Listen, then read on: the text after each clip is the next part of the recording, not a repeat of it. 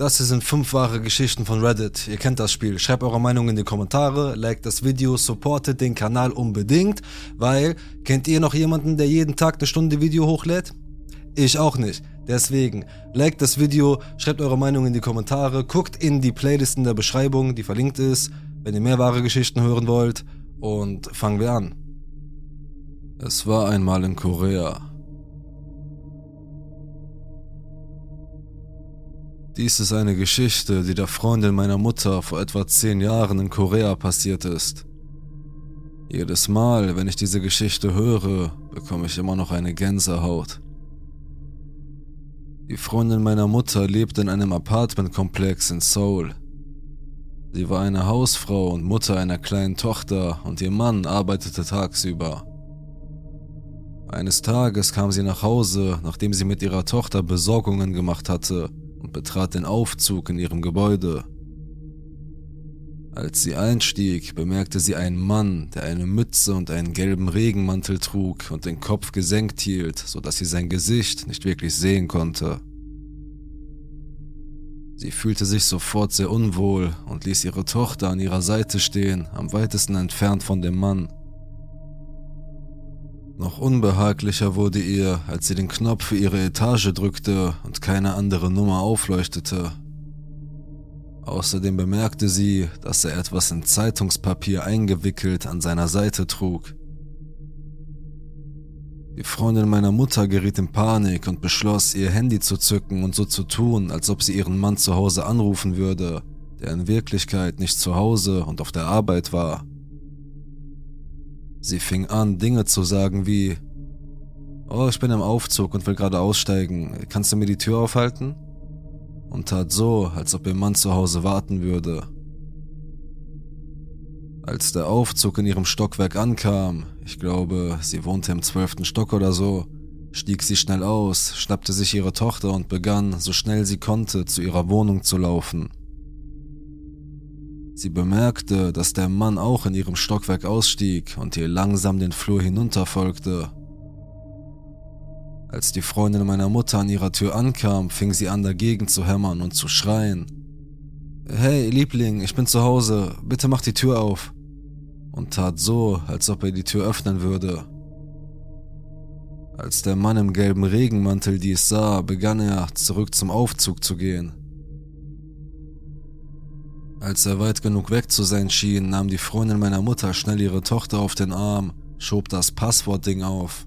So kommen die Leute in Korea normalerweise in ihre Wohnungen und begann verzweifelt ihren Schlüsselcode einzugeben.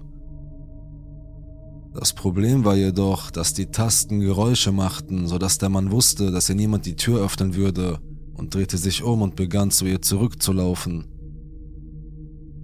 Die Freundin meiner Mutter war zu diesem Zeitpunkt praktisch am Schreien, und als sie endlich ihre Tür öffnen konnte, warf sie als erstes ihre Tochter durch die Tür. Als sie selbst hineinkam, sah sie, dass der Mann nur noch wenige Zentimeter von der Tür entfernt war, aber es gelang ihr, die Tür zu schließen und zu verriegeln, bevor er seine Hand oder seine Waffe in die Tür einklemmen konnte. Als sie anschließend durch das Guckloch in der Tür schaute, sah sie, dass der Mann zurück zum Aufzug ging. Einige Monate später sah die Freundin meiner Mutter in den Nachrichten einen Bericht über die Festnahme eines Serienmörders namens Yu Yang Chul, der viele Prostituierte getötet hatte. Sie erzählte meiner Mutter, dass sie nie das Grauen vergessen kann, das sie empfand, als sie den gelben Regenmantel und den Hut sah, die er bei seiner Festnahme trug. Also an den Serienmörder Yo Yang Chul. Lass uns nie wieder treffen.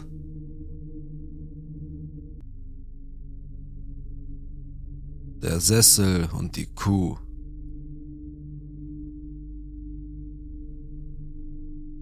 Ich war etwa 21 oder 22 Jahre alt, als es passierte. Ich war beim Militär in Fort Still und wusste es nicht, aber der Wüstensturm stand vor der Tür. Zu dieser Zeit lebte ich in South Central Oklahoma am Rande einer kleinen Stadt namens Duncan.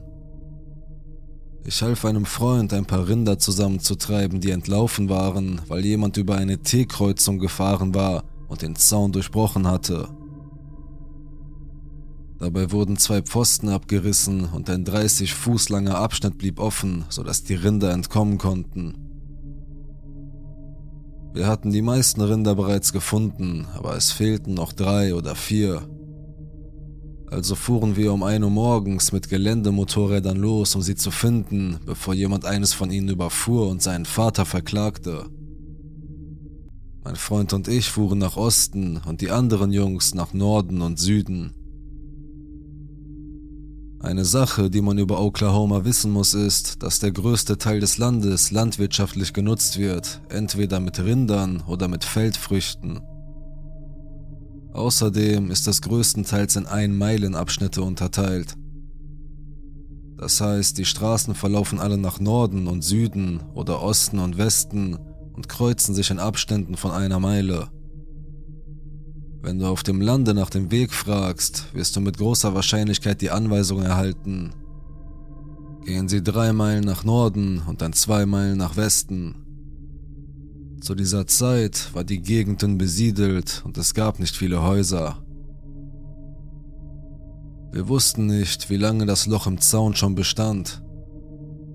Der Vater meiner Freunde kontrollierte den Zaun nur, weil er Vieh vermisste. Ihnen gehörte die gesamte Meile und ein guter Teil der angrenzenden Meile. Das Loch im Zaun befand sich auf der Ostseite ihres Landes, am weitesten von ihrem Haus entfernt. Sie kontrollieren den Zaun wöchentlich auf solche Löcher, also konnte das Loch nicht älter als zwei Tage sein. James und ich fuhren auf diesen alten, staubigen, unbefestigten Straßen mit batteriebetriebenen Scheinwerfern um den Weg zu zeigen und nach Vieh zu suchen. Wir hielten an jeder der Millionen kleinen Holzbrücken an und schauten, ob unten am Wasser Kühe zu sehen waren. Unser Plan war es, zehn Meilen hinauszufahren, dann einen Meilenabschnitt zu überqueren und zehn Meilen zurückzufahren, bis wir insgesamt zehn Meilen hinaus und zehn Meilen hinübergefahren waren.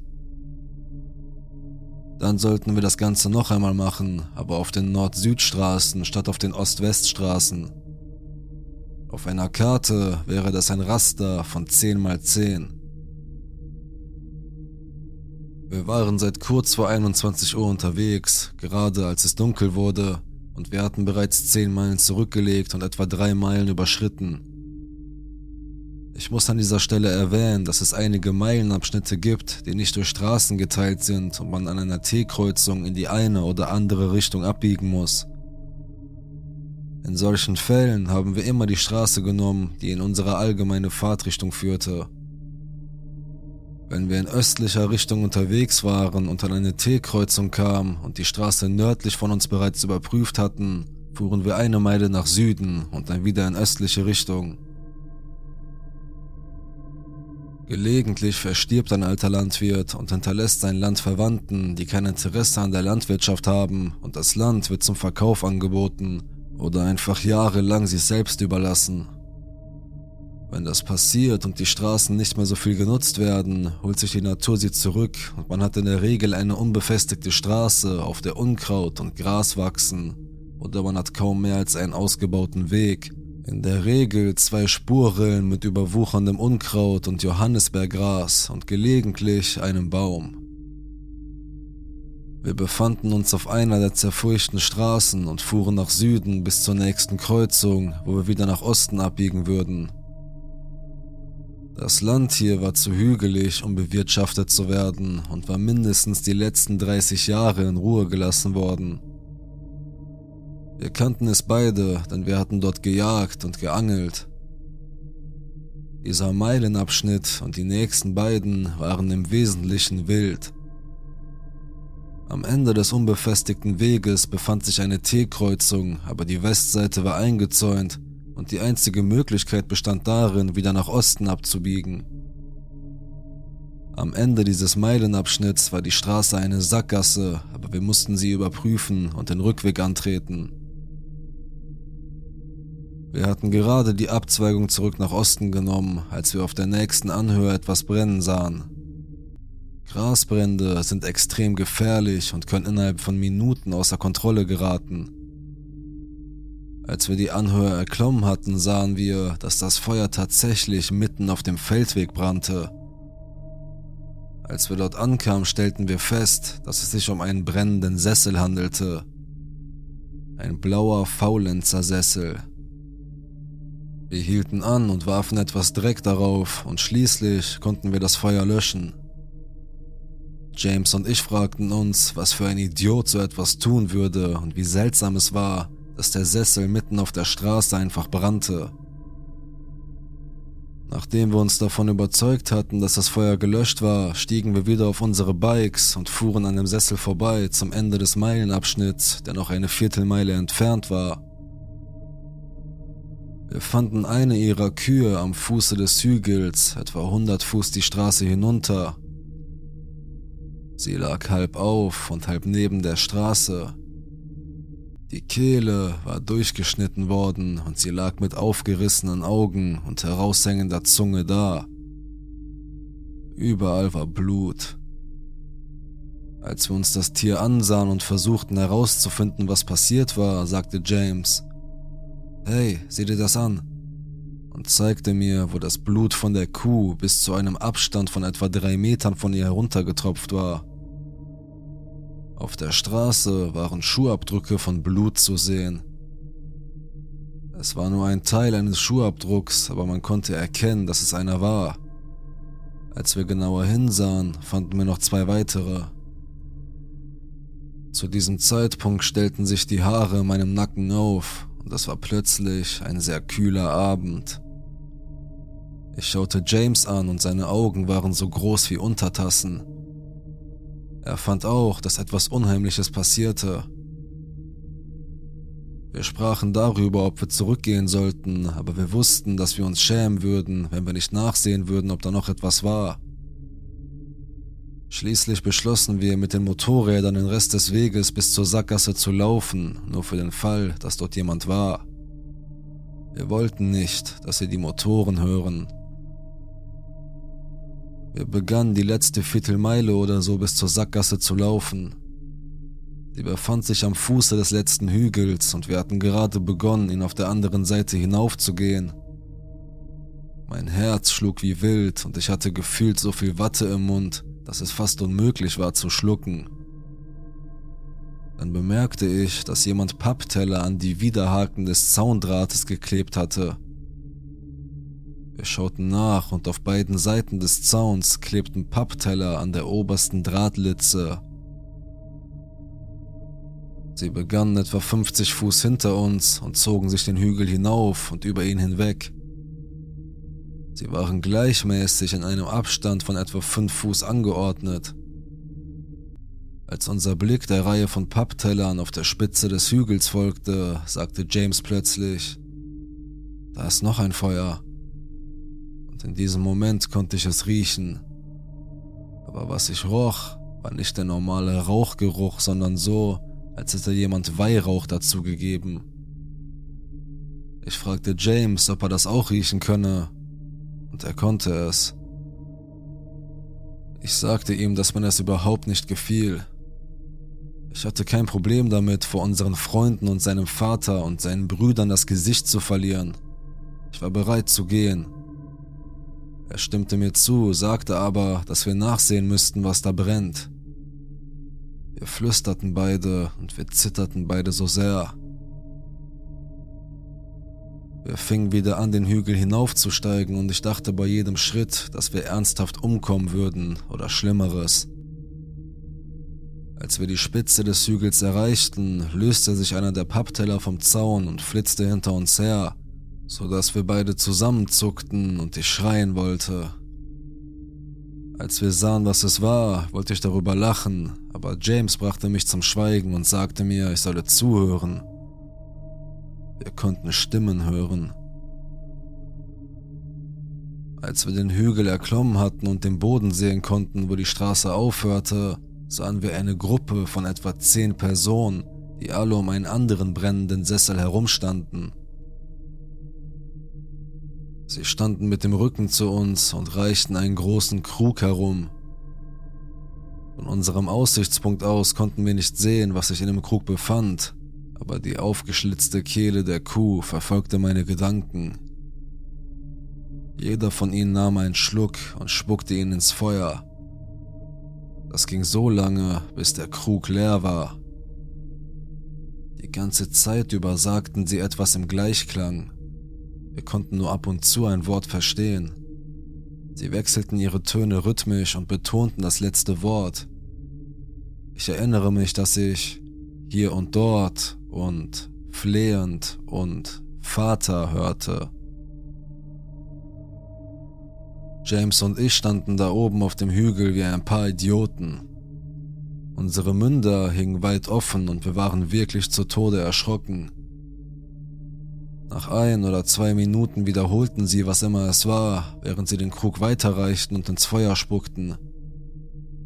An der Seite war ein kleiner Campingtisch aufgestellt und ein wenig hinter ihn. Nachdem der letzte Rest der Flüssigkeit aufgebraucht war, drehte sich ein Mann um, stellte den Krug auf den Tisch und nahm etwas auf, das wie ein großer Laib Brot aussah. Als er sich gerade wieder dem Feuer zuwandte, sah er uns offenbar. Ich bin sicher, dass wir eine schöne Silhouette abgaben, als wir dort oben auf dem Hügel saßen. Er schrie, Hey! ließ den Laib Brot fallen und rannte in unsere Richtung. Die anderen drehten sich um und folgten ihm sofort. Das war die einzige Ermutigung, die wir brauchten. Es war Zeit zu gehen. Wir drehten unsere Motorräder um. James brachte sein Bike mit dem ersten Tritt in Gang, aber ich schaffte es irgendwie, das Gleichgewicht zu verlieren, und als ich trat, fiel das Bike mit mir auf die Seite. Zu diesem Zeitpunkt war ich der Panik nahe und atmete röchelnd und kurz. Ich hob das Motorrad wieder auf und versuchte es zu starten, aber es sprang nicht an. Ich dachte daran wegzulaufen, aber wir befanden uns mitten im Nirgendwo. Schließlich begann ich, das Motorrad auf der anderen Seite des Hügels hinunterzuschieben und sprang auf. Es schien eine Ewigkeit zu dauern, bis ich genug Geschwindigkeit hatte, aber ich ließ die Kupplung kommen und es sprang an. James wartete an der Ecke der Kreuzung, um sich zu vergewissern, dass ich kam, und wir fuhren zu seinem Haus, wobei wir viel zu schnell fuhren, um sicher zu sein, vor allem in der Dunkelheit. Als wir endlich zu seinem Haus zurückkamen, erzählten wir seinem Vater, was wir gesehen hatten. Sein Vater rief ein paar Freunde an, die alle in ihre Trucks stiegen und genug Waffen mitbrachten, um einen kleinen Krieg zu beginnen. James und ich setzten uns zu seinem Vater und sagten ihm, wohin er sich wenden sollte. Auf dem Weg dorthin stellte uns sein Vater immer wieder Fragen. Was taten sie? Warum stand ein Sessel in Flammen? Haben sie der Kuh die Kehle durchgeschnitten? Wie viele waren da? Wie sahen sie aus? Was haben sie gefahren? Die letzte Frage hat uns verblüfft. Wir hatten keine Autos oder Lastwagen gesehen. Die Straße war der einzige Weg hinein oder hinaus und auf der Rückseite des Endes dieser Straße verlief ein Bach, also konnten sie nicht in diese Richtung gefahren sein. Wie waren sie mit zwei Sesseln dorthin gekommen? Als wir das letzte Stück der Straße erreichten, fanden die Scheinwerfer die Stelle, an der der Sessel gestanden hatte. Er war verschwunden. Wir konnten alle sehen, wo die Straße und das umliegende Gras verbrannt waren, aber der Sessel war nicht mehr da. Als wir näher kamen, bemerkte James, dass auch die Kuh verschwunden war. Ich gebe es nur ungern zu, aber ich bekam schon wieder Angst. Ich hatte Angst, dass sein Vater uns sagen würde, dass wir uns das nur einbilden und uns nicht glauben würde.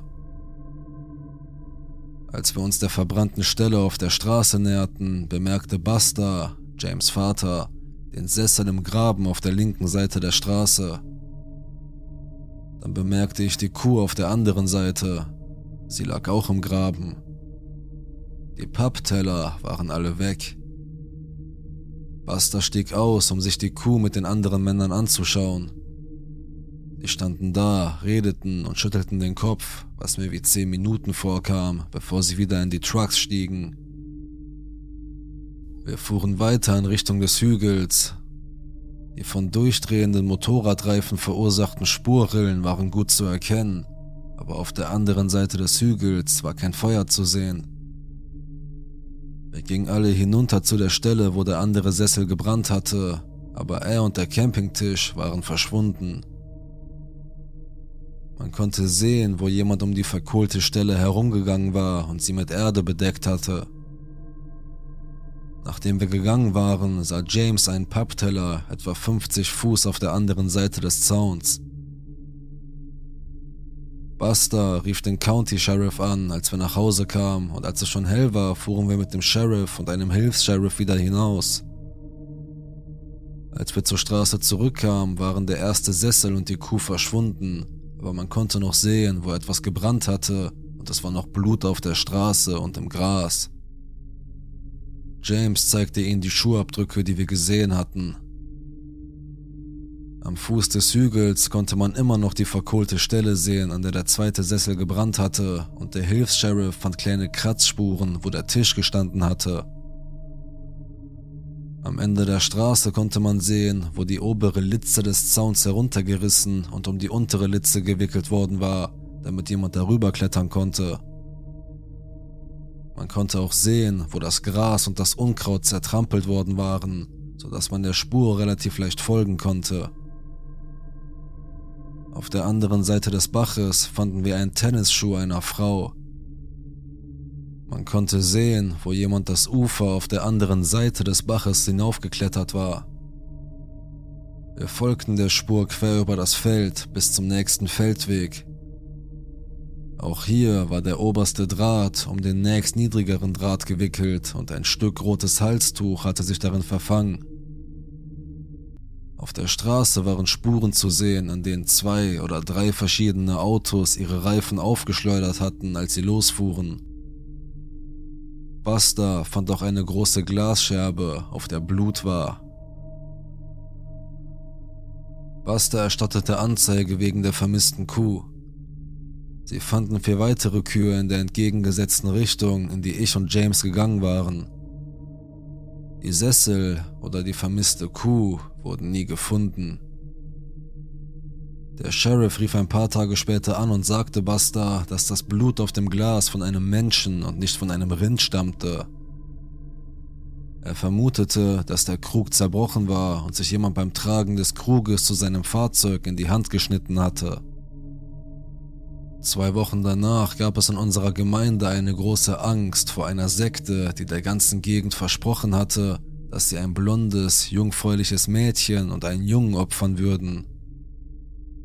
Buster sagte immer, dass es nur jemand war, der sich das Maul zerreißt, nachdem er von unserem Vorfall gehört hatte. In jenem Sommer sprachen alle nur darüber. Buster sagte auch, dass er gerne wüsste, was mit dieser Kuh passiert ist. Tut mir leid, dass es so lang war. Ich habe eine Gänsehaut bekommen, als ich mich an das alles erinnerte. Das ist 88, 89 passiert und ich denke immer noch daran. Also an die komische Sekte, die Kühe opferte. Lasst uns nie wieder treffen.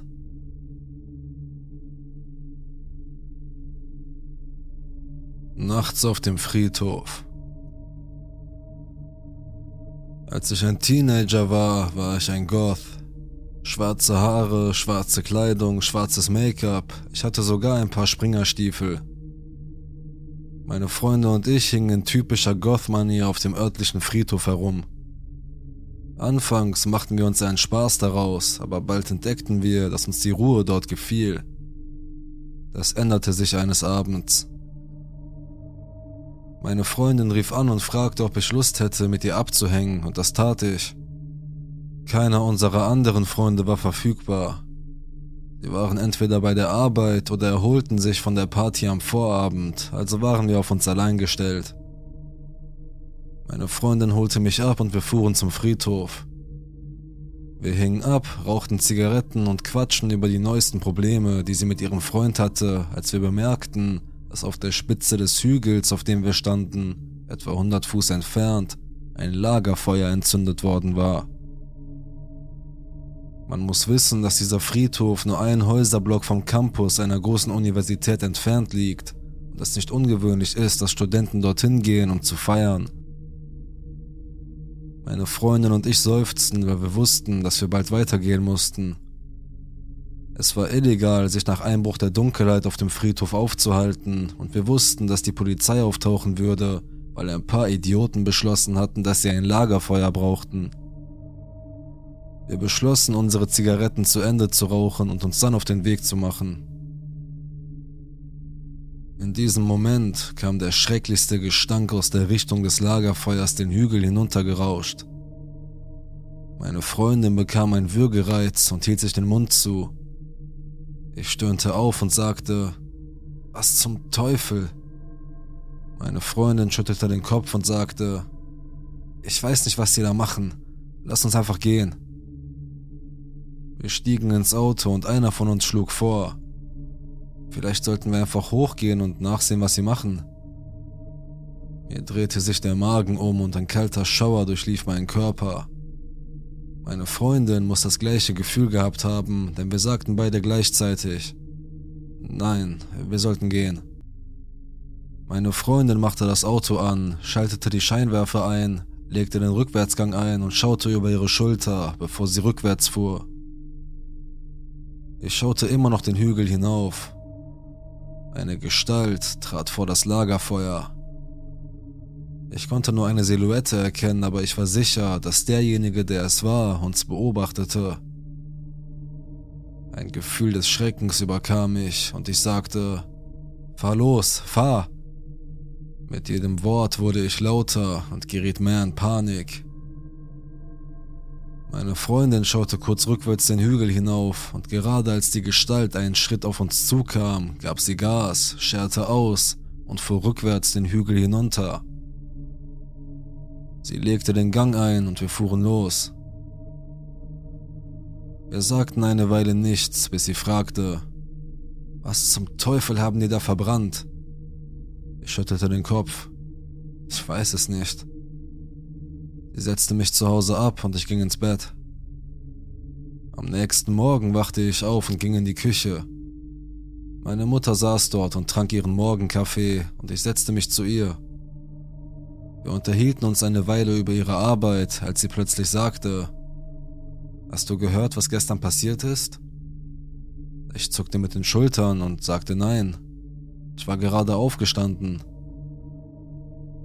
Sie erzählte mir, dass eine Frau, mit der sie arbeitete, aus dem Parkhaus entführt wurde. Mein Gott, sagte ich. Hat man sie gefunden? Ja, aber zu spät, antwortete sie. Wer immer sie entführt hat, hat sie vergewaltigt und ermordet. Man hat sie heute Morgen auf dem Friedhof gefunden. Er hatte versucht, ihre Leiche in einem Lagerfeuer zu entsorgen. Ich erstarrte. Mein Gehirn arbeitete auf Hochtouren und langsam schlich sich die Erkenntnis ein. Das war dieser Geruch. Unnötig zu sagen, dass ich mich nie wieder nachts auf dem Friedhof aufhielt. Ich denke zurück an unsere Entscheidung, den Ort zu verlassen, anstatt das Feuer zu untersuchen. Diese eine Entscheidung hätte alles verändern können. An die dunkle Silhouette am Lagerfeuer. Lass uns nie wieder treffen.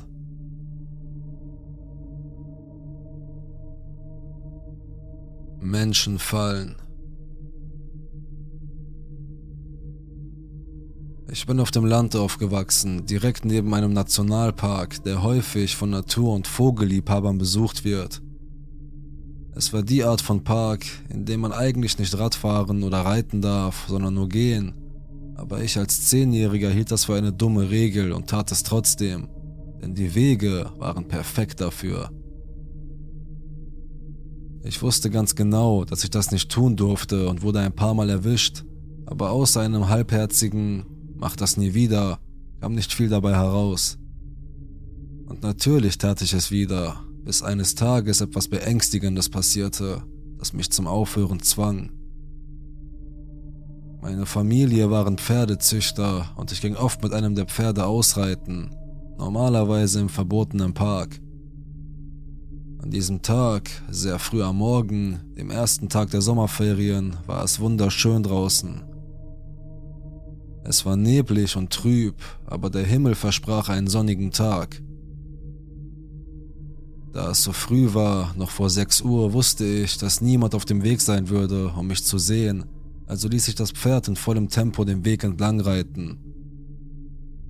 Erst auf dem Teil des Weges, der auf einer Seite steil zum Fluss hinunterführte, wurde ich langsamer, denn der Gedanke, einen Schritt zu nah an den Rand zu gehen, war selbst für ein Kind mit fast nicht vorhandenen Fähigkeiten zur Risikobewertung zu viel. Plötzlich kam das Pferd zum Stehen und weigerte sich einen weiteren Schritt zu machen. Ich bin mein ganzes Leben lang mit Pferden aufgewachsen und wusste, dass dies in der Regel ein Zeichen dafür ist, dass man nachforschen muss. Ist da etwas mit den Hufen? Hat das Pferd etwas entdeckt, das es erschreckt hat? Die Hufe waren in Ordnung, aber das Pferd hat sich keinen Zentimeter bewegt. Da habe ich es gesehen.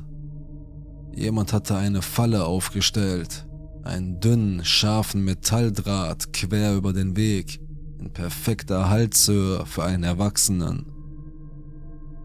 Ich hielt an und sah mich um, konnte aber niemanden entdecken. Der Draht war gut an zwei Bäumen befestigt und konnte von mir nicht entfernt werden, also führte ich das Pferd herum. Dazu musste ich ein Stück in das hölzerne Gebiet an der Seite des Weges hinaufgehen. In diesem Moment hörte ich den Gesang. Es gibt ein Lied, das Say Tomte Gubba heißt, und das war diese Melodie, aber der Text war anders und wurde mit einer dumpfen, kichernden Stimme gesungen. Heute erinnere ich mich nur noch an Teile davon, aber übersetzt hieß es wohl so etwas wie Hey, all ihr Läufer, kommt herbei, lasst das Lebensblut herausfließen. Ich wich so leise wie möglich und mit dem Herz in der Kehle zurück, stieg auf das Pferd und eilte so schnell ich konnte den Weg zurück, den ich gekommen war. Ich wusste, dass ich jemandem davon erzählen musste, aber gleichzeitig wollte ich nicht zugeben, dass ich ein riesiges und verbotenes Pferd auf diesen geschützten Wegen geritten hatte, und nun hatte ich ein Problem. Die alten Geschichten über einen verrückten alten Mann, der in einem Schuppen im Wald lebt, einem Schuppen, der eine Hütte für den örtlichen Jäger war, kamen mir wieder in den Sinn. Ich kam nach Hause und erzählte meinem älteren Bruder, was passiert war, und er ging mit mir im Schlepptau dorthin zurück. Wir fanden die Drahtfalle und nach einer Weile des Suchens fanden wir auch eine sperrähnliche Stange im Boden, genau an der Stelle, an der man landen würde, wenn man angerannt käme und über den umgestürzten Baum bei dem Versuch springen würde. Daraufhin haben wir die Polizei gerufen. Das Gebiet wurde abgesucht und es wurden mehrere ähnliche Fallen gefunden, aber der alte Mann wurde nicht gesehen. Im darauffolgenden Sommer stand in der Lokalzeitung eine große Meldung über sperrähnliche Stangen, die direkt unter der Wasseroberfläche gefunden wurden direkt unter dem kleinen Turm, von dem man am See tauchen konnte. Und auf der schmalen Brücke über den Fluss wurden schwarze Müllsäcke gefunden, die mit großen Steinen gefüllt waren, sodass bei einem Zusammenstoß mit einem Auto die Gefahr bestand, dass es von der Straße abkam und ins Wasser stürzte. Also, an den unheimlichen Fallensteller des Waldes. Lass uns nie wieder treffen. Holodomor. Meine Urgroßmutter wurde 1913 in der Ukraine geboren. Im Jahr 1932, als sie 19 Jahre alt war, fand etwas statt, das Holodomor genannt wurde.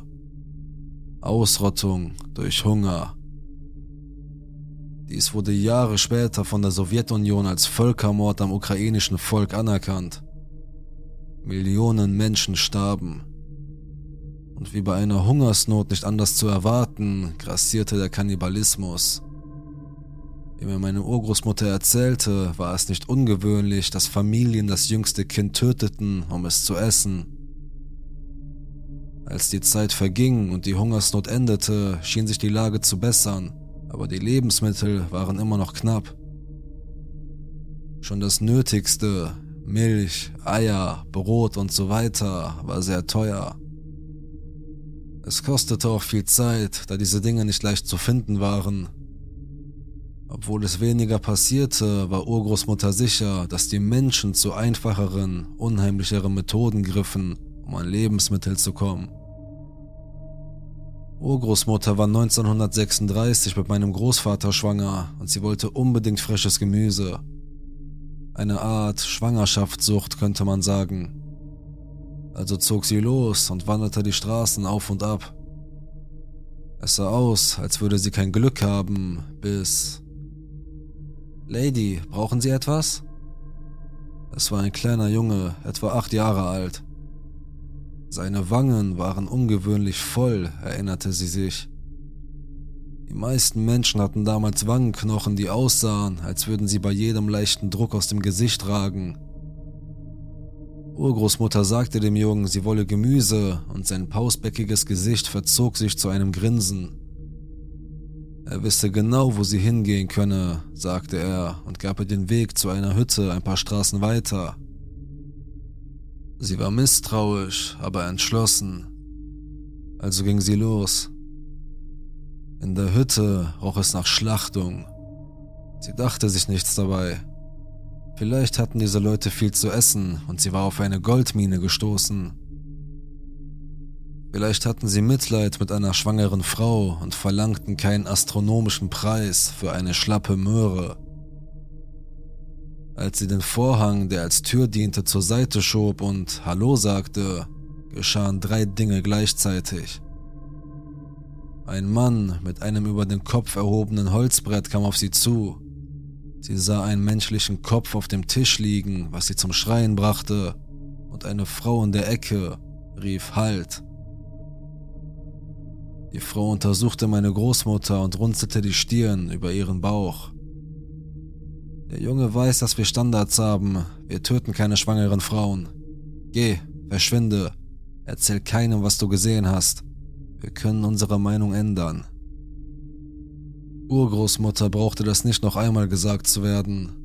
Sie ging und kam Jahre später nach Amerika, um ein Leben ohne Kannibalismus zu beginnen. Ich frage mich immer noch, was passiert wäre, wenn sie nicht bemerkt hätten, dass sie schwanger war.